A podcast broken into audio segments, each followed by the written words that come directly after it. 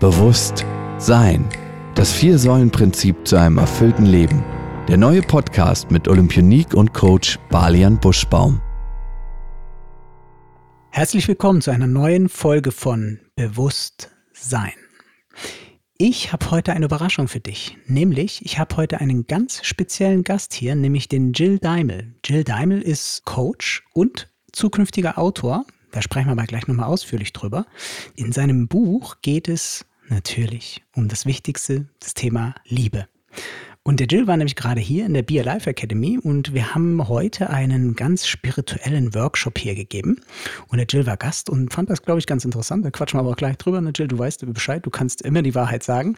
Wir werden heute über das Thema hauptsächlich auch Spiritualität sprechen. Ja? Was Spiritualität ist, warum jeder von uns vielleicht auch irgendwie spirituell ist, warum das manchmal auch so ein Klischee ist, wie ein Spiritueller auszusehen hat, ja? mit den Jesuslatschen und den langen Haaren. Und wir glauben einfach mittlerweile, dass das überholt ist. Also Jill, herzlich willkommen. Schön, dass du da bist. Hallo lieber Balian, hallo liebe Zuhörer. Ja, ich freue mich hier sein zu dürfen und es war ein mega bereichernder Workshop. Also es sollten mehr Leute mal in die Be Alive Academy kommen. Okay, Jill, das Wichtigste ist natürlich heute das Thema Spiritualität. Und was würdest du sagen, was ist für dich Spiritualität? Was macht es aus? Also was bedeutet es dir? Also ich muss sagen, das war bei mir auch ein Prozess. Früher habe ich unter Spiritualität auch andere Dinge verstanden und auch diese Leute in Gewändern vor mir gesehen. Aber man sollte das mal googeln und in Wikipedia eingeben, weil Spiritualität eigentlich nichts anderes aussagt als geistiges Wesen oder geistig sein und wirklich atmen. Und das ist ja was, was jeden Menschen betreffen sollte, weil sonst hätten wir ein Problem. Ja, ich meine, Spiritualität ist ja nicht nur das, was du jetzt gerade gesagt hast, einatmen und ausatmen. Das bedeutet ja, dass jeder von uns spirituell ist, ne? sondern Spiritualität, das ist ja oftmals das, wo viele Menschen was anderes mit verbinden. Ja, dass sie einfach sagen, okay, Spiritualität, nee, bloß nicht, geh mir weg davon. Das ist irgendeine Krankheit, das sind irgendwelche Sekten, das sind komische Menschen mit komischen Gedanken. Aber ich glaube, unser Hauptproblem ist, dass Spiritualität oftmals mit der Kirche irgendwie in Verbindung gebracht wird. Ja, dass es um irgendwelche Gesetze geht, um irgendwelche Grenzen, um Angstmacherei, um Machtmissbrauch, um was weiß ich was alles. Aber was ist Spiritualität denn wirklich? Also ich glaube, dass das so angstbesetzt ist, noch nicht mal in Bezug immer auf Kirche, also vielleicht auch, aber selbst wenn es nicht die Kirche ist, sondern wie du sagst, dass dann alles, was irgendwie auch nicht die Kirche betrifft, ja auch dann Hexerei ist und auch was Übersinnliches. Mhm. Und genau das ist der Punkt. Man kann es mit dem Verstand nicht mehr greifen. Und wie gesagt, ob es dann irgendwas Kirchliches ist, wo Leute sagen, Religion ist auch, ja, eine Macht die benutzt wird, ist halt dann für die Leute, die es damit nicht verbinden, halt dieses Unbegrenzte, glaube ich, mhm. diese wirkliche Angst. Also das kann ich auch von mir selber sagen, dass das Mut kostet, sich Spiritualität zu widmen. Mhm. Weil man sagt immer schnell, das ist nichts für mich, aber man kann sich ja mal öffnen und dann ein Bild davon machen und dann kann man ja immer noch sagen, das ist nichts für mich. Aber ich glaube, dass das einfach sehr viel Mut abverlangt und wirklich heißt, über seine eigenen menschlichen nicht nur körperlichen, sondern wirklich auch menschlich denkenden Grenzen zu gehen. Also ich habe so bei mir die Erfahrung gemacht, ne, wenn ich über Spiritualität nachgedacht habe, dann war das schon der erste Fehler. Ja, weil es geht eben nicht in der Spiritualität um Denken, sondern ich finde gerade da geht es in den Bereich Fühlen. Und das ist ja was, was wir Menschen ja leider irgendwie immer wieder oder immer mehr verlernen. Ja, dass wir sehr viel mit dem Verstand arbeiten, dass wir sehr viel drüber nachdenken, was kann ich noch verbessern oh, oder warum bin ich jetzt hier und da nicht so gut angekommen oder abgeblitzt oder habe einen Korb bekommen oder was weiß ich was. Sondern ich glaube, in der Spiritualität haben wir eine ganz, ganz große Stärke, dass wir nämlich wieder ins Fühlen kommen, ja, dass wir versuchen, Herz mit dem Verstand in Einklang zu bringen. Und das ist ja was, was eigentlich jeder Mensch anstrebt. Ne? Also wie war das bei dir? Ne? Was war zuerst bei dir? Herz oder äh, Verstand? Also bei mir ist auf jeden Fall das Herz zuerst da gewesen und ich glaube auch teilweise immer noch. Aber das ist, glaube ich, auch die Kunst, wenn man sich dem Weg dann widmet.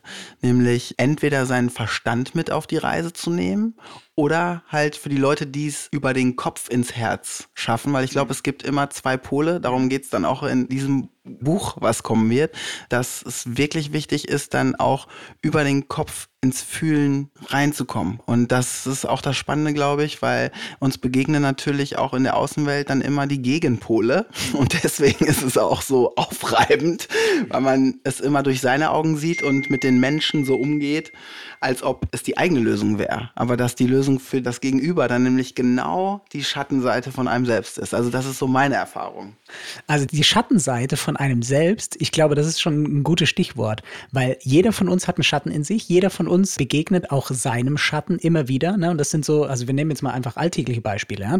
dass du immer wieder in Situationen kommst, wo du merkst, hä, Moment mal, das hatte ich doch. Also das hatte ich doch mit meiner letzten Freundin oder das hatte ich doch in meiner letzten Beziehung oder das hatte ich doch, genau dasselbe Thema hatte ich mit meinem letzten Chef auch. Wieso kommt denn das jetzt schon wieder? Und das ist ja auch irgendwo eine Form von Spiritualität, zu erkennen, was steckt denn da für ein Muster dahinter und das vielleicht auch nicht nur über die Verstandsebene aufzulösen, sondern vielleicht auch über eine Herzebene, über eine energetische Ebene, weil wir bestehen ja nicht nur aus Körper, Seele, Geist, ne, sondern da ist einfach auch nochmal was Energetisches. Das, ja, ich nenne es immer so, dieses große Ganze. Ne? Also da gibt es aus meiner Sicht, ich weiß nicht, wie es bei dir ist, kannst du gleich erzählen, aber aus meiner Sicht gibt es da irgendwas, da gibt es was Höheres. Ne? Also ich habe mir schon, ich kann mich genau erinnern, da war ich noch relativ klein, habe ich mir schon Fragen gestellt, so wie ist das? Also wenn Menschen sterben, wo gehen die hin? Ne? Und ich habe da auch nicht an dieses Grab und die Würmer fressen dich auf oder du wirst verbrannt, da habe ich nie dran geglaubt, sondern ich glaube wirklich fest daran, da ist was Höheres, da ist was Größeres und je mehr ich mich damit beschäftige, desto mehr wird mir klar, wir sind alle Energie. Die Körper gehen ja, aber die Energie bleibt. Also wo geht ein Mensch hin, wenn er stirbt? Was glaubst du? Zurück nach Hause. Deswegen glaube ich auch, dass dieser kollektive Schmerz manchmal, der sich so wirklich durch die Welt zieht, echt ein Heimweh ist, weil wir uns wieder daran erinnern dürfen, was wirklich auf der Erde und sei es noch so aussichtslos für viele, mhm echt möglich ist. Nämlich wirklich dieses Gefühl, ich nenne es jetzt einfach mal, es war auch im Workshop gerade ja ein Teil davon, des Paradieses einfach, mhm. dass es eine Realität ist und dass das kein, ja, Wunschdenken, Traumdenken sein muss, sondern wenn nur kollektiv halt, wie du schon sagst, wir sind Energie, immer mehr Leute diese Energie auch aussenden, dann ist es auch immer realistischer. Und ich finde, es ist eigentlich auch Spiritualität zu leben sehr erleichternd, weil, wie du gerade gesagt hast, Schattenthemen, man darf echt offiziellen Schatten haben und dem auch begegnen, weil das ist ja auch dieses Verpönte, dass eigentlich der Mensch so perfekt sein sollte und muss und egal in welcher Hinsicht und zu sagen, nee, ich integriere jetzt das Unperfekte und mach das zu meinem magischen Tool. Mhm. Also das Unvollkommene trage ich in die Welt um Vollkommenheit zu schaffen. Das ist schön. Also es ist ein schöner Gedanke. Und auch wenn ich mich da so reinfühle, dann kann man natürlich auch weitergehen, ne? wenn man sagt, okay, Spiritualität, da gibt es was Höheres, da ist eine höhere Macht, eine höhere Energie, was auch immer, die uns vielleicht leitet. Also bist du so ein Mensch, der auch an einen gewissen Seelenplan glaubt, ne? der vielleicht daran glaubt, dass, dass wir zwar gewisse Freiheiten haben, aber so die grobe Geschichte eines Menschen schon geschrieben steht? Was würdest du sagen? Also ich glaube, dass das eine Mischung ist. Also es gibt Seelenpläne, aber wir haben alle den freien Willen und die Entscheidungskraft. Und ich glaube, dass ganz viele Seelen auch schon einen Plan hatten und wieder zurückgegangen sind und gedacht haben, oh, das war aber nichts. aber da Zeit und Raum ja auch nur menschliches oder dreidimensionales Denken ist, ist es, glaube ich, schon einen Seelenplan gibt und dass man halt dann guckt, wie viele Zeit, Inkarnationen oder irdische Aufenthalte man braucht, um das umzusetzen. Ja. Also ich glaube, zum Seelenplan gehört ja einfach auch so seine Berufung zu finden. Ne, was ist meine Berufung oder was ist mein Auftrag? Ne? Also ich bin ja auf die Welt gekommen, um A, Erfahrung zu sammeln, Erfahrung weiterzugeben. Aber welche Erfahrung gebe ich weiter? Ne? Also was ist wirklich nicht nur mein Beruf, sondern was ist meine Berufung? Und da gibt es unterschiedliche Menschen. Ja, das sind einfach Menschen, die sollen Schauspieler sein und es gibt Menschen, die sollen vielleicht Priester sein und es gibt Menschen, die sollen Coaches sein und es gibt Menschen, die sollen meinetwegen auch für andere Menschen sauber machen. Mhm. Ne? Also das soll völlig ohne Bewertung sein, sondern jeder Mensch sollte in seiner Kraft sein, ne, in seiner Macht sein. Und ich glaube, wenn wir das alle sind, dann wird auch jeder seine Berufung folgen. Was würdest du sagen, was ist deine Berufung? Also warum bist du auf der Welt? Was ist deine Aufgabe? Das habe ich mich schon 30 Jahre lang gefragt. nee, ich glaube wirklich, meine Aufgabe ist, Liebe in die Welt zu bringen. Und ich glaube auch ein anderes Rollendenken in das neue Zeitalter und in das jetzige Zeitalter reinzubringen. Was ist Mann oder Frau? Was ist männliche, weibliche Energie? Weil die hat ja auch jeder in sich.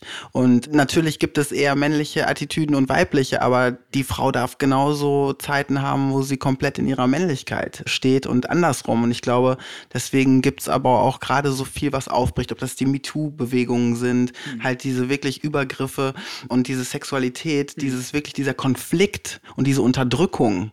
Der weiblichen Anteile, auch im Männern, also das ist ja nicht nur auf Frauen bezogen, ja. ist, glaube ich, gerade ganz, ganz wichtig und führt uns auch in die neue Zeit diese Mann-Frau-Klischees, da kommen wir gleich nochmal dazu. Aber ich würde nochmal gern beim Thema Spiritualität bleiben, weil ich mir da selber auch ganz viele Fragen gestellt habe, wie zum Beispiel Reinkarnation. Ne? Also glaube ich selber dran? Ne? Also das habe ich auch mal so zerpflückt. Aber dann bin ich ganz schnell auf den Trichter gekommen, hey, das kann ich mit meinem Gehirn gar nicht zerpflücken, das kann ich nicht mit meinen Gedanken äh, denken, sondern das ist was, was ich fühle.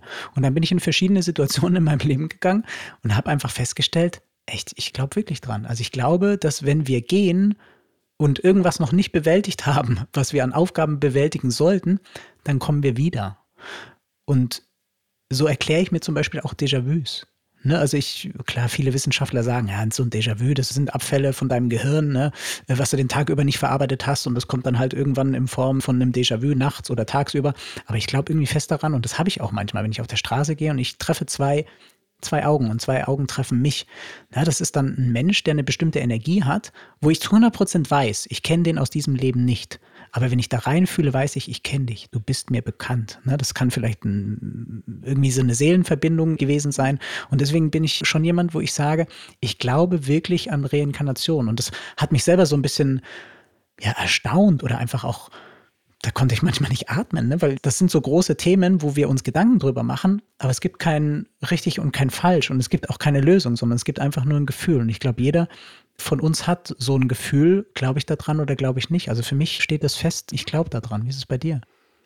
Also ich glaube auch schon immer dran, aber ich glaube, ich habe früher dran geglaubt, weil es mir vorgelebt wurde durch auch die Kirche, also weil ich sehr katholisch aufgewachsen bin und dass da ja immer klar war, dass nach dem Tod das Leben nicht zu Ende ist sondern nur der Körper irgendwie begraben wird, obwohl das habe ich noch nicht so ganz verstanden früher. Und ich denke halt auch, dass das große Erleichterungen, wie gesagt, schafft und Druck nehmen kann. Also ich glaube, da auf jeden Fall auch mit jeder Faser dran, weil auch solche Sachen, früher habe ich oft gedacht, warum kriegen Kinder schon schlimme Krankheiten, die haben doch noch nichts verbrochen. Ne? Auch ich habe mir die Frage immer gestellt, wie du wahrscheinlich auch, was habe ich so falsch gemacht, dass man vielleicht so einen speziellen Weg im Leben hat und das stellt sich, glaube ich, jeder diese Frage und ich habe dann halt auch die Antwort, dass genau manche Seelen da oben im Seelenteich, man sucht sich ja immer seine Seelenfamilie aus, mhm. halt auch die Entscheidung sagen, so, ich gehe da jetzt runter und bin vielleicht nur drei Jahre da, weil ich die Aufgabe für meine Seelenfamilie bin, in Themen zu kommen. Ne? Also, dass man, glaube ich, dann auch mit Krankheit und mit Dingen, wo wirklich der Mensch oder das Tier noch nicht viel falsch gemacht haben kann mhm. heutzutage oder man wird schon so geboren, einfach kann man, glaube ich, besser damit umgehen. Also, ich glaube auf jeden Fall auch, dass wir hier so oft Schleifen drehen, bis wir es hinkriegen. Ja. ja, also da glaube ich ganz fest dran. Und das finde ich ist auch, also alles andere wäre ja auch irgendwie unsinnig. Ja. Aber ich glaube zum Beispiel auch, wenn wir über Spiritualität nachdenken, dann ist für mich so dieses Schlagwort auch Karma. Ne, das ist irgendwie auch drin. Und das ist zum Beispiel was, da glaube ich auch felsenfest dran. Ne? Weil ich glaube zu 100 Prozent, egal was der Mensch verbricht, es kommt wieder zurück. Ne? Und wenn du einfach auf Erden dir bewusst machst, ne? und da sind wir wieder eigentlich beim Podcast-Thema, ne? Bewusstsein. Wenn du dir bewusst darüber bist, dass du das, was du tust, egal was du tust, dass du immer dein Bestes gibst dann hast du dir selber nichts vorzuwerfen. Dann weißt du, dass das, was zurückkommen wird, auch das Beste sein wird, weil du das Beste gegeben hast. Also was sagst du zu Karma? Also glaube ich auch dran, würde ich auch so erklären, wie du das gesagt hast. Und ich glaube, dass ein ganz wichtiger Punkt ist, der auch so eine Aufgabe in meinem Leben eingenommen hat, wirklich, der dazu kommt, Vergebung. Mhm. Also, dass man wirklich auch Leuten, denen man halt dann begegnet und auch diese Verurteilung vielleicht sagt, ja, Karma erledigt das schon, aber auch aus dem Ego raus jemandem vielleicht dann auch mal ein negatives Karma gerne schicken würde, so dass halt das ganz wichtig ist zu wissen, wie du es gesagt hast. Selbst Leute, die einem begegnen und vermeintlich einem was Böses wollen, was Schlechtes tun, die versuchen auch ihr Bestes. Und dass das trotzdem immer einen Rückschluss auf einen selber hat und dass man auch an diesen Begegnungen sein eigenes, ja, Karma abarbeiten hört sich immer so doof an, aber ich glaube, ihr wisst, was ich meine. Also, dass man halt auch dadurch, wie begegne ich Leuten, die halt es vielleicht noch nicht besser wissen. ne, die einfach noch auf dem Irrweg sind, weil ich glaube, da waren wir alle mal. Also ich glaube, jeder von uns, das ist ja diese Dualität, hat einfach schon ganz viele Menschen verletzt, schon richtig viel Scheiße gebaut und es ist nie zu spät, die Wende so zu machen, weil diese Scheiße gehört dazu, um auf den Weg zu kommen. Also ich sage halt auch immer, du musst eigentlich erstmal abstürzen, weil nur in der Dunkelheit und am Abgrund findest du das Licht. Ja. Und oftmals ist es ja einfach auch so, wenn wir darüber nachdenken, wie Menschen sich verhalten. Ja, also wie wir uns ja auch verhalten. Ich nehme jetzt mal ganz klassische Beispiele, ne? Autobahn. Ne? Du bist heute aus Köln hierher gereist. Da gibt es immer wieder mal Vögel, die uns hochkatapultieren und zwar emotional. Und das ist was, was ich zum Beispiel auch mir bewusst gemacht habe, dass all das, was mir im Außen begegnet, es hat immer einen höheren Sinn und einen höheren Grund. Daran glaube ich wirklich fest daran, weil es gibt in meinem Leben keine Zufälle. Das ist die Perspektive, die ich eingehe und ich versuche in allem irgendwie immer die Aufgabe zu sehen oder auch die Lösung zu sehen. Ne? Und wenn da einer auf der Autobahn dann meinetwegen mich ausbremst oder mir eine Lichthupe gibt oder sich über mich aufregt, dann versuche ich das zu reflektieren. Ne? Soll der mich vielleicht gerade aufhalten, weil weiter vorne ein Unfall passiert wäre, wo ich drin verwickelt wäre? Oder soll der mir einfach gerade zeigen, wie weit ich schon bin in, was du gerade gesagt hast, Vergebung? Oder wie weit ich schon bin, dem auch, der mir jetzt vermeintlich was Schlechtes tun möchte, ja, einfach Liebe zu schicken. Ja, ob der mich emotional triggern kann, weil wenn er das kann, bedeutet das automatisch, hey, ich habe da noch ein Thema in mir. Und das darf ich mir jetzt einfach mal angucken. Und ich glaube, da bin ich felsenfest davon überzeugt, dass das, was im Außen uns wiedergespiegelt wird, immer nur die eigene Reflexion vom Innen ist. Ne? Und wer da innerlich einfach aufräumt, und das gehört ja auch zur Spiritualität, ne? über das, was wir jetzt sprechen, der hat im Außen eigentlich nichts mehr zu befürchten. Ich glaube auch aufräumen ist ein ganz gutes Stichwort, weil wir räumen ja auch zu Hause auf, ne? Und es setzt sich halt was fest. Und das Auto finde ich ist auch ein gutes Beispiel. Das sage ich auch oft auf Vorträgen so, wenn Leute dann auch sagen, ja, also ich weiß nicht, ob das immer so was mit mir zu tun haben muss, wenn der halt langsam fährt. Genau dieses Beispiel, dann sage ich immer, da ist ein wildfremder Mensch. Also wenn ihr wirklich auf irgendwo im Auto sitzt, das sei denn, man kennt denjenigen vor einem, aber da ist ein wildfremder Mensch, den man nicht kennt. Man weiß nicht, ob der vielleicht schon uralt ist und eigentlich ist, versucht auch noch das Auto hier über die Straße zu bringen, ob das ein Fahranfänger ist, ob das irgendwie jemand ist, der gerade sich nicht auskennt und kein Navi hat und noch zwischendurch nach links und rechts gucken muss. Und dieser Mensch, was für eine Opferhaltung eigentlich, hat die Macht, dass ich mich ärgere. Ne? Und wenn man das so sich mal anguckt, dann denkt man so direkt, ach krass, ja stimmt. Eigentlich so ein wildfremdes Ding, das bringt mich in Rage. Also muss das ja in mir sein. Und ich glaube, dieses Ding, was ein Außen triggert, das ist halt nichts Schöpfendes, sondern halt, ja, also es ist ein Opferverhalten und ein Mangel. Mhm. Und den darf man sich angucken, weil wir schimpfen immer auf alle anderen Menschen, dass die es nicht hinkriegen. Der Chef, der ist kacke. Oder auch selbst mhm. in Partnerschaften, wo Liebe die Basis ist und kriegen es irgendwie mit uns selbst nicht hin. Wie gesagt, wenn wir schon alleine im Auto sitzen und nur solche Sachen sind. Und deswegen ist, glaube ich, genau Spiritualität einfach von innen nicht nur nach außen, sondern nach innen durchs Außen. Aha, ja. Ne, das ist ein schönes Bild. Also ich finde ja zum Beispiel auch, dass äh, gerade das Thema Spiritualität, das zieht ja immer mehr auch ein in zum Beispiel in Firmen, wo man früher als Chef zum Beispiel nie gesagt hätte, dass man ins Yoga geht. Ne? Weil dann hätten sich die Kollegen totgelacht und hätten gesagt, guck mal, was ist das denn für, eine, für ein Waschlappen. Ne? Heutzutage ist es so, dass viele Führungskräfte auch sich ganz klar darüber bewusst sind, dass das, was sie jahrelang schon heimlich gemacht haben, dass sie das heutzutage auch äußern dürfen. Ne? Ob das jetzt ist, ja, ich gehe ins Yoga und ja, ich meditiere meditiere. Und ja, ich bin mir darüber bewusst, dass Spiritualität ein Teil von meinem Leben ist. Und man merkt das zum Beispiel auch, dass gerade solche ja, Angebote auch in Firmen immer mehr Einzug nehmen. Ja, da werden Yogakurse gerade in der Mittagspause angeboten zum Entstressen, ja, zum Muskelentspannen, zum einfach mal loslassen. Und ich glaube, dass das Thema Spiritualität in den nächsten Jahren noch viel, viel größer sein wird, weil die Menschen auch spüren, dass man mit Spiritualität noch besser führen kann. Was würdest du sagen? Was hast du da für Erfahrungen gemacht? Ne? Wie Menschen mit Spiritualität oder vielleicht auch Firmen mit Spiritualität umgehen? Also ich war ja früher auch in mehreren Firmen angestellt und ich glaube, dass das genau auch dieser Wechsel in dieses neue Zeitalter ist. Genau das, was du sagst. Halt diese weibliche Energie, die jedem innewohnt, aber wo man sich halt dann für geschämt hat, weil das ist ja dann zu soft. Genau, ich bin dann Weicheier oder als Typ, ne, ich muss hier immer der Jäger und der Aufreißer sein, sondern dass es genau der Weg ist in diese wertschätzende Mentalität, als wie gesagt auch den Mitarbeitern gegenüber. Also ich habe noch in der Ausbildung gelernt, dass mein Chef gesagt hat, also als Chef muss man Arsch sein, du bist zu nett, mhm. aber für mich haben sich die den Arsch aufgerissen, für meinen Chef halt nicht.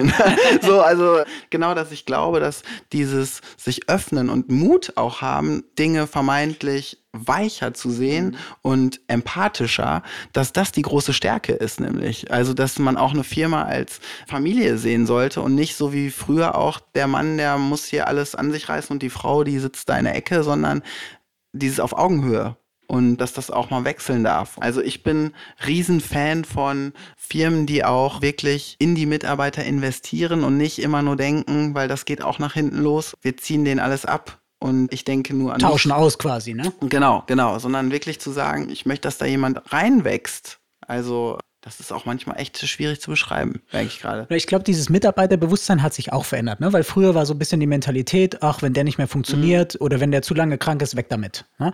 Heutzutage merkt man schon, dass Firmen genau in diese Mitarbeiter einfach ihre Energie stecken, weil sie wissen, wenn wir denen mal aus einer schwierigen Situation hinaushelfen, gibt er uns doppelt, dreifach, vierfach so viel zurück. Ne? Dass viele Firmen mittlerweile genau da sind, dass sie sagen, hey, wir wollen nicht, dass du in eine schwere Phase kommst. Ne? Wir wollen schon dagegen steuern. Ne? Und deswegen kannst du einmal im Monat zu einem Coach gehen, kannst du einmal die Woche zu einem Psychologen gehen. Ne? Die Firma bezahlt mittlerweile viele, viele, äh, sag ich mal, Fortbildungen. Mhm. Ne? Also Fortbildung jetzt nicht nur fürs Gehirn, sondern Fortbildung auch für den Geist. Ne? Deswegen zahlen die Yoga-Angebote, deswegen zahlen die Coaching-Angebote, weil sie einfach merken, das tut meinem Mitarbeiter, meiner Firma gut. Und wenn es allen gut geht, was haben wir dann? Frieden und Harmonie und Hokuspokus. Nein, aber das ist halt auch das Tolle. Also ich hatte ja jetzt vor kurzem auch einen Podcast mit der DAK und dass man wirklich merkt und die haben da halt ein Riesenprojekt, dass selbst halt die, ich sag nur in Anführungsstrichen Krankenkassen, die auch jetzt mittlerweile Gesundheitskassen heißen, mhm. dass die einfach merken, genau, wir sind nicht nur unser Körper und wir können nicht nur investieren, wenn das Kind schon im Brunnen gefallen ist. Und da geht es wirklich auch darum und das, denke ich mal, ist auch nur der Anfang, weil ne, das ist ja auch eine Rieseninstitution, so eine Krankenkasse zu sagen, fühlt euch gut, dann werdet ihr auch anders durchs Leben gehen und schenkt euch gegenseitig Wertschätzung und wie gesagt, das sind ja wirklich nur so minimale Sachen. Halt einfach, ja, jemanden in den Laden zu gehen und einfach dann die Kassiererin, egal was die für eine Schnute zieht, mal anzulächeln. Also das sind ja wirklich noch nicht mal irgendwelche Dinge, wo man jetzt anfangen muss, direkt Yoga zu machen oder so, sondern wie du sagst, jeden Tag einfach versuchen, was zu geben, weil man kriegt es ja auch zurück. Wenn ich jemanden mit einem Flunsch an gucke, dann kriege ich meistens einen zurück. Und wenn ich lache, dann kriege ich ein Lächeln zurück. Und dann darf ich vielleicht mal der Erste sein. Mhm. Und gerade, glaube ich, auch in Firmen, also erfolgreiche Firmen haben das verstanden, dass sich nicht was ändern muss, sondern was eigentlich schon hätte immer so sein sollen mhm. irgendwie. Also wirklich so diese Fürsorge. Und nicht, du musst mir dankbar sein jetzt, dass du hier arbeitest, sondern ich darf auch dankbar sein, dass du hier alles rein investierst. Mhm. Weil die Arbeit nimmt ja, wenn man angestellt ist, festangestellt, schon einfach Hauptteil des Lebens ein. Ne? Mhm. Ich glaube, das ist so eine Quintessenz, dass wir uns diesen Satz mal vergegenwärtigen, jeder gibt das, was er geben kann. Jeder gibt das, was er geben kann. Und wenn du immer dein Bestes gibst in deinen Grenzen. Ne? Und ich glaube, das ist auch so eine Lernlektion, was viele Menschen jetzt auch bekommen. Sie werden an ihre Grenzen gebracht und dann geht es darum, auch mal sagen zu können, hinein, das ist jetzt, das ist übergriffig, das will ich nicht, das ist mir zu viel, ich brauche Hilfe. Und da geht es ja wiederum um diese Weichheit, um dieses Empathische, um dieses Weibliche, dass auch jeder Kerl mal sagen kann, hör mal, das ist mir jetzt zu viel Arbeit, ich bin jetzt nicht der Packesel, der jetzt nochmal eine Tonne schleppen kann, sondern ich brauche jetzt mal Hilfe. Ne? Dass wir mittlerweile in einem Bewusstsein angekommen sind, wo wir sagen können, das ist meine Grenze und ich brauche jetzt mal Hilfe. Weil früher wurde das immer verpönt und sagen, okay, jetzt bist du das Weichei. Ja, ich glaube auch, was du gerade gesagt hast, ist jetzt auch ein Thema von der Spiritualität, so dieses, dass man immer sagt, ne, auch diese Anziehung, also man redet ja immer davon auch, was ist das Gesetz der Anziehung, also was ich gebe, das ziehe ich an und so und dass ich oft in meinen Coachings und auch in meiner eigenen spirituellen Laufbahn, sage ich mal so, gemerkt habe irgendwann, mein Gott, ich gebe doch alles, ne, und egal wo es ist, ich denke immer an alle und dass mich das dann irgendwann aber auch ausgelaugt hat und dass ich dann noch frustrierter war, weil ich dachte, wann kommt es denn jetzt zurück? und dass es ganz wichtig ist halt, genau was du sagst halt auch. Und das ist halt bei den Frauen gerade kollektiv das Thema, in ihre männlichere Energie zu kommen, was bei den Männern heißt, gerade mehr in die Weiblichkeit zu kommen. Wirklich, das Gesetz der Anziehung funktioniert nur, mit dem Gesetz der Ablehnung und der Abgrenzung. Es ist ein 50-50 und das macht es dann so einem Flow, weil wenn ich nicht sage, stopp, das ist hier mein Tanzbereich, dann werde ich so lange, wie gesagt, ausnutzen. Auf erleben. der Autobahn angehobt, bis ganz du schnallst. Genau, ganz genau. Ne, deswegen, das sind auch so, also ich mache ja viel im Liebesbereich eigentlich hauptsächlich und da sind auch viele mit Narzissten wirklich konfrontiert. Mhm. Und dann sage ich denen wirklich, und das ist das Wichtige, also es ist jetzt vielleicht sehr provokant, wenn ich das so sage, ich sage es aber einfach mal so, du kannst dankbar dafür sein, dass der in dein Leben gekommen ist, weil die sind die Chance, dass man sich befreit mhm. und wirklich sagt, Schluss jetzt, jetzt geht selbstbestimmt. Mhm. Weil eigentlich, ob es dann auch im Job ist, wenn man wirklich auch vielleicht gemobbt wird oder da ausgenutzt wird, eigentlich, wenn ich jedem, mit dem ich arbeite, frage, gab es schon tausend Jahre lang 135.000 Anzeichen, die man einfach nicht bei sich sehen wollte. Mhm. Ne? Und das ist das halt. Endlich dieses wirklich, dass es auch im Leben oft gerade so kompliziert ist. Mhm. Ne? Es gibt so viel Schwarz und Weiß und dazwischen ist nichts mehr. Ja. Aber genau das ist es bis es dann in die Mitte kommen darf. Mhm. Also glaube ich. Und ja. das. Also ich glaube, dass es ein ganz, ganz wichtiges Thema ist, auch Emotionen. Ne? Also klar, was ist so jetzt typisch männlich, was ist jetzt typisch weiblich, aber das ist genau dieser Switch oder dieser Wandel, in dem wir uns befinden. Dass es darum geht, dass Männer natürlich Männer sein dürfen. Ne? Und ich sage auch immer, lass den Männern ihre Eier. Ne? Das ist so ein ganz prägnanter Spruch, wo viele immer sagen, was meint denn da jetzt mit? Es geht wirklich darum, klar, ein Mann darf ein Mann sein, wenn er der Frau in den Mantel hilft. Ne? Und da geht es nicht darum, dass er dann ein Weichei ist oder dass er dann Hintergrundgedanken hat, okay, die kriege ich heute Abend noch ins Bett, sondern da geht es wirklich darum, um einfach auch gewisse Werte zu erhalten ne? oder einfach die Tür mal aufzuhalten. Und klar sagen dann viele Frauen, ich brauche niemanden, der mir in den Mantel hilft und ich brauche niemanden, niemand, der mir die Tür aufhält, das kann ich alles alleine. Und dann sage ich, das ist schön für dich, aber es ist auch traurig, weil dafür sind wir einfach da, dafür brauchen wir uns gegenseitig. Und wenn wir dem Mann das Mannsein nehmen, dann entmannen wir ihn. Und dann brauchen die Frauen sich im Prinzip nicht darüber beschweren, dass wir gar keine männlichen Männer mehr hier haben. Aber umgekehrt sehe ich das eben genauso, dass es auch wichtig ist, dass auch Männer ihre weibliche Seite leben dürfen, weil das ist das, was es wiederum spannend macht, was Frauen zum Beispiel auch interessant finden. Ja, oder das Thema Weinen. Ja, das wurde ja früher so verpönt, oh nee, du als Junge auf gar keinen Fall weinen, Gefühle zeigen, nee, das geht nicht. Ne? Das ist total wichtig.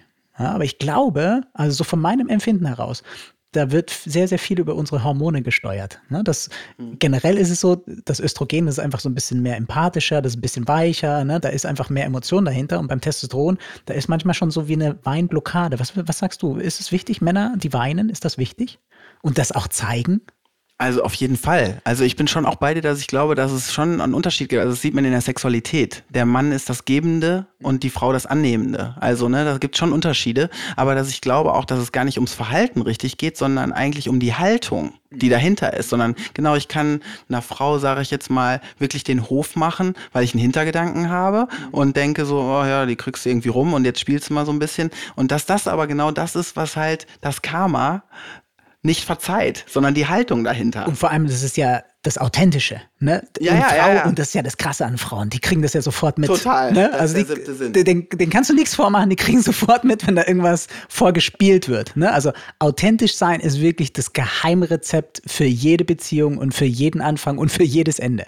Weil sonst hast du verloren. Ja, und ich glaube auch, dass du schon recht hast, dass die Hormone viel steuern. Aber das ist das Spannende. Und wie gesagt, da habe ich versucht und ich hatte in Mathe im Abi nur einen Punkt. Also ich war nicht gut, aber deswegen habe ich mich der Liebe so wirklich mit wie eine Formel irgendwie genähert und ich bin auch immer noch nicht durch mit dieser Formel. Ich komme ein bisschen wie Albert Einstein gerade vor, der auch immer so zeichnet und denkt, okay, die Gleichung und die Gleichung, dass ich wirklich glaube, auch, dass ganz viele Frauen durch halt ihre Geschichte, die sie in dieser und auch in anderen Inkarnationen hatten, obwohl sie Östrogen haben, so in ihrer Männlichkeit gefangen sind und sich nicht in diese annehmende weibliche Rolle fallen lassen können. Den könntest du, glaube ich, so viel Östrogen noch spritzen, wie es nur geht, dass das halt auch immer, genau, ganz unterschiedlich ist. Ne? Also, dass das auch auf die Hormone ankommt, aber dass es auch Frauen geben kann durch ihre Geschichte und Blockaden spirituell gesehen, die sowas weg von weiblich sind. Mhm.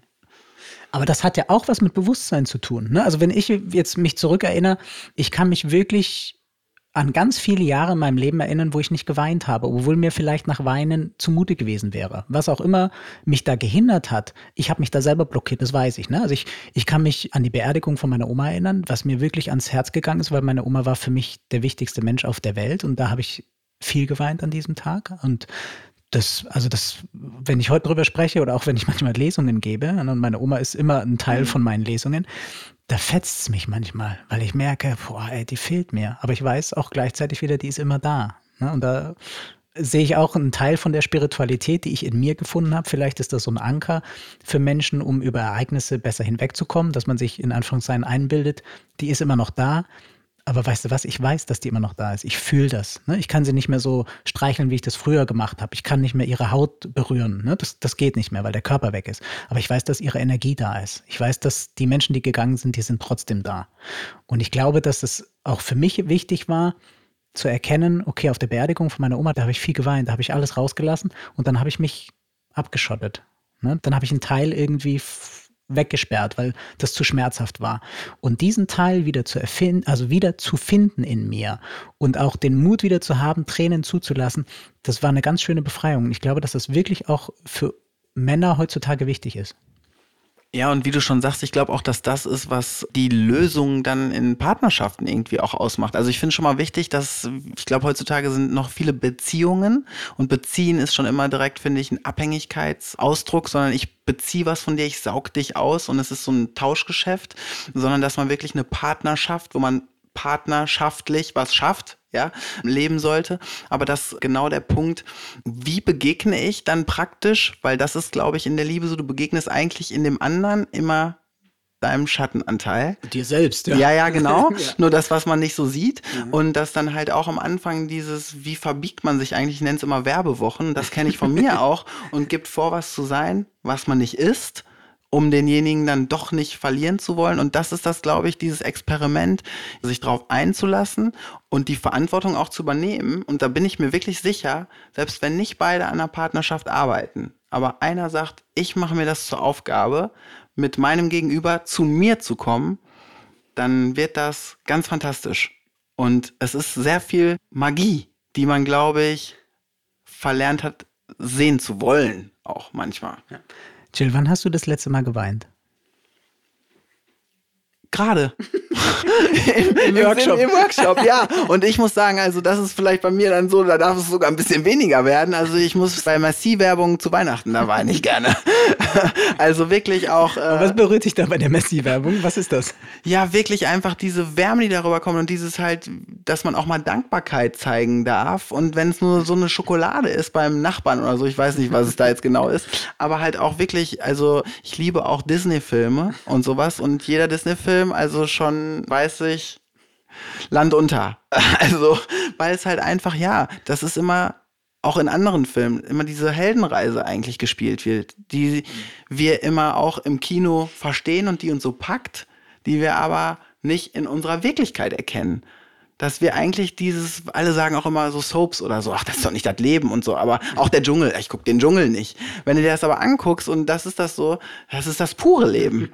ne? Und genau so geht's ab. Und wenn man sich damit, glaube ich, dann mal befasst und denkt, auch das annimmt und sagt, jo, dann darf man mehr weinen, und ich glaube aber auch, die Leute, die dann zu viel weinen, wo ich mich früher vielleicht auch wirklich zugezählt habe, darf man manchmal auch mehr dann vielleicht auch wieder in den Kopf kommen. Also ich glaube, wie gesagt, das ist immer so ein, mhm, ne, genau, wieder diese Verbindung. Es gibt Zeiten, wo es gut ist, dann ist es auch wieder gut, nicht um sich zu schützen, sondern einfach um klar zu bleiben, so, nee, jetzt ist wirklich mehr Ratio angesagt, so. Da darf ich noch lernen. Das ist ja wunderbar. Wir dürfen ja alle noch ganz vieles lernen. Aber das ist, denke ich, ein ganz, ganz gutes Stichwort, wo es darum geht, okay, wann brauche ich denn den Kopf und wann brauche ich das Herz? Ne? Im besten Fall können wir beides zu verschiedenen Situationen gleichzeitig einschalten. Aber wenn ich jetzt eine Rechenaufgabe machen muss, dann brauche ich den Kopf und dann brauche ich das Herz jetzt nicht unbedingt. Aber wenn ich mit Menschen zu tun habe, und das ist ja was, was wir alle zwangsläufig haben. Wir gehen alle zum Bäcker, kaufen Brötchen oder Brot und wir haben Kinder oder nicht Kinder oder haben mit unseren Eltern was zu tun. Und da gibt es ja immer wieder Situationen, die uns auf die Palme bringen, ne? die uns einfach triggern, wo wir merken, oh nee, jetzt kommt schon wieder dieselbe Frage, wo warst du denn jetzt oder warum kommst du denn jetzt erst oder ne? dass einfach im Außen der Spiegel gezeigt wird. Und wie gehst du jetzt damit um zum Beispiel heutzutage, wenn deine Mama oder dein Papa, wenn die dich auf die Palme bringen? Was passiert da bei dir in Relation zu früher, ne? wenn es um die Emotionen geht? Ja, also wie gesagt, ich krieg das auch. Es kommt immer drauf an, wer mich dann da triggert. Nicht immer so hin, aber dass ich früher dann auch genervt gewesen wäre und gesagt hätte, ja, Schule war super. Und äh, immer die Frage. Und dass ich jetzt, und das ist, glaube ich, das, was auch Spiritualität bedeutet und auch Mut erfordert, dann zu sagen, ganz ehrlich, diese Frage, die macht was mit mir und das halt wirklich Buchs runter so, das triggert mich gerade total, weil und dann vielleicht noch einen Schritt zurückzugehen, das gibt mir immer das Gefühl, entweder weiß weiß ich der Kontrolle, das ist einfach vielleicht auch eine Frage, wo gar nicht richtig die Haltung hinterpasst, dass es euch wirklich interessiert, also es kommt ja drauf an, ne? Mhm. Und dass man dann wirklich einfach sagen sollte, das macht die Frage jetzt mit mir und dann ist man wieder auf einer anderen Ebene und guckt, ob die Frage überhaupt wirklich noch Sinn ergibt. Vielleicht hat man dann Bock zu antworten, wenn dann wirklich auch dann kommt, nee, es interessiert mich wirklich oder keine Ahnung was. Und ich glaube, das ist wichtig, wenn man sich über auch den Stuhl streitet, ob das jetzt der Stuhl sein soll oder der Stuhl im Esszimmer, dass man einfach mal guckt, hör mal, es geht hier gar nicht um den Stuhl, um welche Verletzung geht's mir denn wirklich? Also, dass ich einfach vielleicht nicht meine eigene Meinung haben darf, Ne? Und das ist es, glaube ich, dass man diese oberflächlichen Konflikte runterbrechen darf. Mhm wo sitzt wirklich diese Verletzung, warum triggert mich das? Mhm. Und dass man das versuchen darf zu äußern. Also, wie gehst du denn damit um? Also ich habe ja die Erfahrung gemacht, dass je mehr ich mit mir arbeite, desto mehr finde ich in mir einfach auch, wo ich denke, jetzt ich bin schon so weit, aber bin ich gar nicht. Ne? Weil es kommen immer wieder Situationen im Leben, wo ich auch merke, ey, wenn meine Mama, entschuldige Mama, ich weiß, dass du jetzt wahrscheinlich zuhörst, aber wenn meine Mama, und das hat sie früher oft genannt, also wie geht's dir oder was, was hast du jetzt heute erlebt oder wenn ich von der Schule nach Hause gekommen bin, ich hatte einfach keinen Bock. Weißt du, ich hatte einfach keinen Bock, aber ich weiß, dass sie das wirklich interessiert hat. Aber ich glaube, dass es da auch Mut wieder bedarf, um loszulassen. Und ich denke, das ist ein ganz essentielles Wort und mit einer ganz wichtigen Bedeutung dahinter, dass wir auch dann, wenn wir Menschen lieben, dass wir sie dann auch manchmal loslassen müssen. Weil dann kommen sie irgendwann, und das hat bei mir leider viele, viele Jahre gebraucht, weil wenn heute meine Mama mich fragt, also wie, wie geht's dir oder was hast du gemacht, dann kann ich normal antworten. Das konnte ich, würde ich jetzt mal behaupten, 20 Jahre lang nicht. Und ich weiß, dass ich sie damit wahrscheinlich verletzt habe, was ich nie wollte, sondern ich war einfach genervt. Ich hatte keinen Bock, ich wollte meine eigene Welt erkunden. Ich wollte diese ganze Führung nicht, ich wollte autonom sein und habe dadurch wahrscheinlich auch Menschen tatsächlich verletzt. Aber dieses Bewusstsein habe ich natürlich erst viele, viele Jahre später entwickelt. Und das ist immer immer ein bisschen schade, weil die Zeit kann man nicht zurückholen. Man kann sagen, Entschuldigung, tut mir leid, aber das hilft dem anderen meistens nichts. Ne? Aber man weiß, dass man es besser machen kann. Aber irgendwie, das ist auch das Spannende, hätte deine Mama ja auch in die Eigenverantwortung gehen dürfen, weil sie hat ja 20 Jahre lang gemerkt, was diese Frage mit dir macht. Also das spürt man ja mit jeder Zelle dann, ob das Kind jetzt genervt ist oder nicht. Sie hätte ja vielleicht auch mal fragen dürfen, das finde ich halt auch in Partnerschaften und wie gesagt, ob das Arbeitspartnerschaften sind, familiäre oder Liebespartnerschaften, wirklich so dieses, ich merke, das macht die ganze Zeit was mit dir. Das ist ja auch eigentlich irrsinnig, immer wieder die gleiche Frage zu stellen, die zum gleichen Ziel führt. Vielleicht mal so, Balian, was wünschst du dir denn, was ich dich frage? Weil mich interessiert es wirklich. Oder wie soll ich es formulieren? Oder soll ich es wann anders formulieren? Das merke ich halt auch oft im Coaching, wenn es um Partnerschaften geht, dass, wie gesagt, ich fasse mir dabei immer an die eigene Nase auch. Ne? Also ich will hier nicht denken, ich habe es gelöst. Was wünsche ich mir und wie kann ich meinem Gegenüber, der wirklich immer von der anderen Seite kommt, ja, also es treffen sich immer die Gegenpole, wie bei einem mhm. Magneten, also wie im Yin und Yang. Es ist einfach so. Wie kann ich den besser kennenlernen, damit ich wirklich in Notsituationen von dem Gegenüber ihm wirklich die Hilfe leisten kann, nicht die, die ich mir wünschen würde, weil das ist nämlich das und das ist das Spannende, die den anderen dann nämlich jedes Mal wieder zum Explodieren bringt, ja. sondern wie kann ich mir, und das sollte man sich mal aufschreiben, setzt euch hin und fragt euch, was brauchst du in Notsituationen von mir? Und das ist das Spannende, dass der andere genau das, wenn man sich das dann durchliest, dass man denkt so, das soll ich machen, wenn es dir schlecht geht, weil das für einen selber oft das Letzte wäre, was man sich wünschen würde. Ja. Ne? Und das ist halt, finde ich, auch immer deswegen, es ist nicht nur eine, nicht nur deine Schuld gewesen, dass du frech warst oder doof mhm. das fandst, sondern deine Mutter hätte ja auch mal eine andere Frage oder einen anderen Weg einschlagen können. Ja. Ich glaube auch in dem Moment, wo wir die anderen Menschen besser kennenlernen, lernen wir automatisch uns selber auch nochmal viel, viel besser kennen und auch vielleicht auch eine andere Seite von uns selber besser kennen. Jill, wo gehen wir hin, wenn wir sterben? Also wie malst du dir diesen Ort aus? Was siehst du? Also ich sehe wirklich auch eine bunte Blumenwiese. Ne? So, also ich sehe einfach eine tolle Landschaft mit den fantastischsten Farben, mit allen Elementen, die es so gibt. Wie gesagt, Wasser, irgendwo ist vielleicht sogar so ein kleiner Vulkan, der so brodelt. Und wir begegnen uns, glaube ich, auch. Also alle begegnen sich wieder, es sei denn, jemand ist vielleicht schon wieder inkarniert. Und dass jeder auch, glaube ich, so stattfindet, wie er sich vielleicht am besten empfunden hat. Also ich habe ja auch so energetische Wahrnehmungen mittlerweile und arbeite mit schon manchmal verstorbenen Seelen mhm. und die nehme ich dann nicht wahr, wie ich vielleicht das letzte Bild von denen hatte, sondern manchmal sind die 20, obwohl sie mit 80 gestorben sind. Also ich glaube, dass jeder ins Licht geht in dem Zustand, der ihm am besten entspricht. Also ich glaube nicht, dass dann da nur alte Menschen rumlaufen ne? oder immer, dass es die Situation ist, wann derjenige gegangen ist. Also ich habe auch schon die Erfahrung gemacht, dass wirklich mein Kind gegangen ist und dass dann ich auch mit der Familie gearbeitet habe und die praktisch da drüben weitergewachsen ist und wirklich erwachsen war und was aber dann auch eine totale Befriedigung für die Eltern war, zu sehen, ey, das war nicht zu Ende, sondern mein Kind ist groß geworden. Mhm. Ne? Also deswegen, ja, ich bin auf jeden Fall, also nicht, ich freue mich drauf, das hört sich auch so an, ich habe keine Angst mehr davor. Und das finde ich, das ist auch wichtig, dass man die Angst loslassen darf, dass da was Schlimmes passiert. Also das ist für mich sehr entlastend, weil ich glaube, die größte Angst ist nicht nur vor der Liebe. Also ich glaube, das angstbehafteste Thema ist wirklich die Liebe und der Tod. Ja, die meisten Menschen wollen gar nicht darüber nachdenken. Ne, wie sterbe ich, wann sterbe ich? Es gibt ja auch so Umfragen, wo dann Menschen gefragt werden, okay, wenn sie wissen wollen würden, wann sie sterben, wollten sie es wirklich wissen? Und die meisten sagen dann, nee, weil dann ist ja meine Endlichkeit. Ne? Also das ist dann was, was in Anführungszeichen vielleicht schwarz auf weiß wäre, wobei das wahrscheinlich nie jemand wirklich zu 100 Prozent sagen kann. Aber trotzdem ist diese Angst in uns so groß, ne, dass wir quasi hier auf dieser Erde, so wie wir jetzt sind, dass wir alle irgendwie gehen, dass es irgendwie endlich ist. Und ich meine, das ist so ein Thema, das ist auch so ein bisschen tabu noch. Ne? Da spricht man nicht drüber. Ne? Was passiert da? Wo gehen wir hin? Und wenn man sich zum Beispiel mit Menschen auch unterhält, ne, die jetzt einfach wirklich schon 80, 90 oder noch älter sind und man die befragt, so, was vermisst du denn in deinem Leben oder was würdest du vermissen? Und dann ist es meistens so, dass die wirklich bereuen, dass sie zu viel gearbeitet haben, ne, dass sie sich zu viel mit schwachsinnigen Sachen einfach aufgehalten haben und weniger das gelebt haben, was sie wirklich glücklich gemacht hat, nämlich Familie, nämlich Freunde, nämlich soziales Beisammensein, ne? einfach ganz simple Sachen machen. Und ich denke, dass das was ist, was wir in unserem Alltag auch ja neu zu schätzen lernen wissen müssten.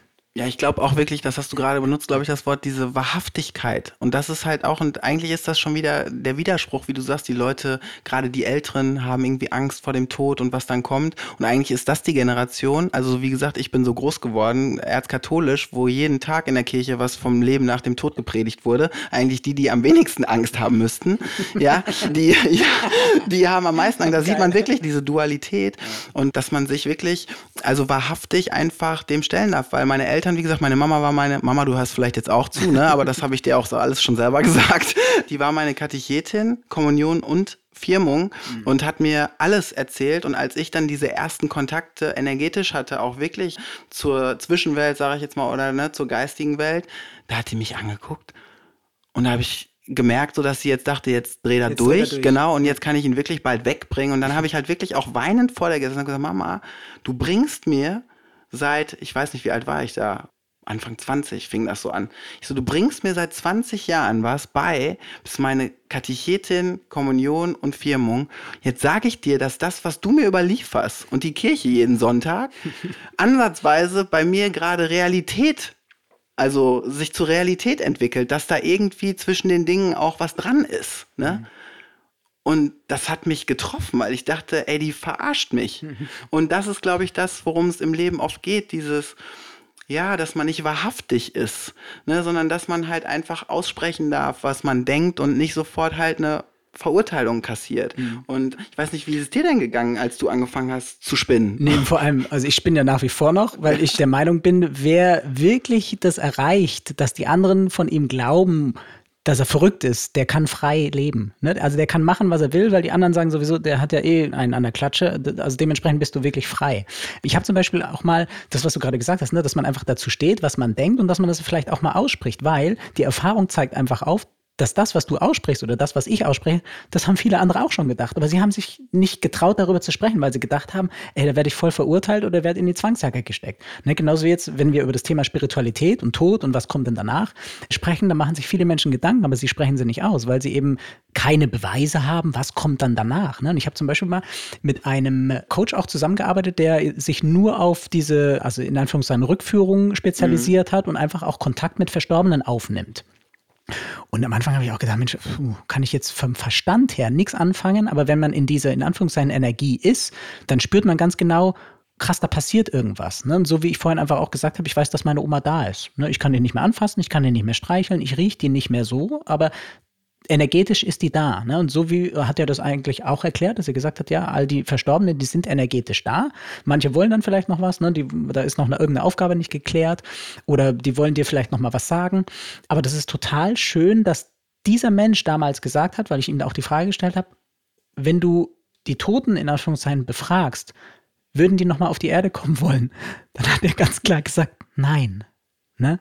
Er hat viele gefragt, mit denen er Kontakt aufgenommen hat und alle haben gesagt, da wo ich jetzt bin, da bin ich genau richtig. Das ist ein magischer Ort, das ist das große Universum, das ist ein Stern, das ist ein Planet, das ist vielleicht so, wie du gesagt hast, die Blumenwiese. Jeder hat dann eine andere Assoziation, jeder hat dann ein anderes Bild. Aber ich glaube, das Wichtigste ist, dass wir lernen dürfen und fühlen dürfen. Wir brauchen keine Angst haben. Ja, es nützt ja auch nichts. Ne? Also ich meine, wenn ich jetzt bis ich dann gehe Angst habe, aber das ist ja wirklich auch, glaube ich, ganz viel Spiritualität zu lernen. Und ich hatte früher auch, wenn dann irgendwie, weiß ich nicht, ein Vorstellungsgespräch war oder es war eine Klausur oder ich habe irgendwie auch gewusst, oh, nächste Woche ist irgendwie ein doofes Gespräch mit irgendwelchen Freunden oder so, wo man irgendwie ein bisschen ins Eingemachte gehen muss. Da habe ich wirklich auch wochenlang nicht geschlafen. Ne? Und dass man aber eigentlich dann auch irgendwann merkt, wenn das denn dann jetzt passiert, dieser Zustand jeden Tag sich bekloppt zu machen, macht es die Situation dann am Ende besser. Und nee, im Gegenteil. Ne, und dass man halt wirklich einfach, ja, es, hört sich immer so leicht an, ne, gelassener werden darf auch. Und ich glaube, mehr annehmen darf, die Dinge so wie sie sind, ohne ins Drama zu fallen. Mhm. Aber das gerade halt, wie gesagt, das mit dem Tod, ja, glaube ich, echt ein spezielles Thema ist, weil es ja, wie gesagt, den Verstand, also das ist ja, keiner kam zurück bisher. Obwohl ich glaube, es gab ein Buch, ich habe leider den Namen vergessen. Das war nämlich ein ganz krasser Hirnforscher, ein ganz bekannter auch mhm. an der Universität, der alle, die praktisch diese Nahtoderfahrung hatten, für verrückt erklärt hat. Mhm. Bis er selber einen Autounfall hatte und ins Koma gefallen ist. Und das ist, wie gesagt, halt eine wahre Begebenheit. Und dann hat er ein Buch geschrieben. Mhm. Und wie gesagt, totaler Hirnforscher und alles auch ganz rational. Und dann hat er das nämlich verbunden. Und das, ich glaube, dass man dem einfach mal eine Chance geben darf und dann kann man es ja wieder weglegen oder so. Der hat auch seinen Spiegel vorgehalten bekommen. Der hat auch seinen Schatten quasi aufgezeigt bekommen, indem er rational nicht weitergekommen ist und alle verurteilt hat.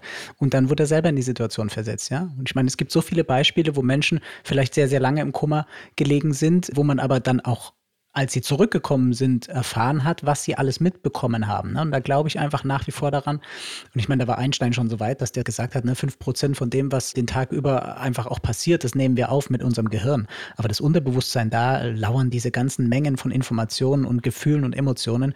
Und das ist eigentlich die reale Welt. Ne? Das, was wir wahrnehmen, das ist nur ein kleiner Bruchteil. Aber das ist eigentlich auch schön zu wissen, dass da noch ganz, ganz viel Potenzial da ist. So, wir sind schon so weit vorangeschritten. Ich würde dir noch gerne eine Frage stellen. Und zwar zwar, was würdest du dir wünschen von den Menschen da draußen, wenn es um das Thema Spiritualität geht? Also was ist so vielleicht auch deine Message oder was, was wünschst du dir?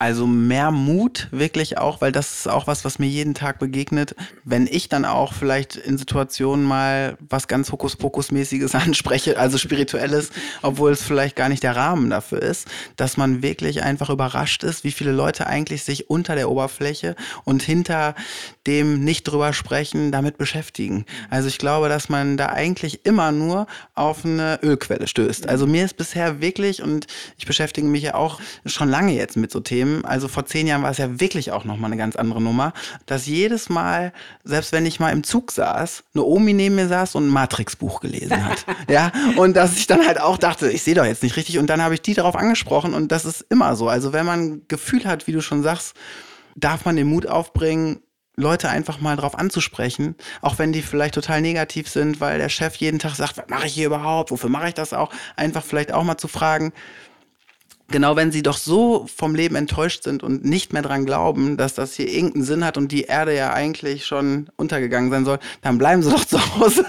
ne, also ich glaube, dass manchmal auch so Spaß, also man kann das, glaube ich, auch sehr charmant rüberbringen und dass man überrascht ist, wie gesagt, wie viele Leute eigentlich dieses Wissen schon in sich tragen und halt auch nur noch nicht damit raus sind. Also ich habe bisher noch nie erlebt, wie gesagt, ich habe schon staunende Gesichter erlebt ne?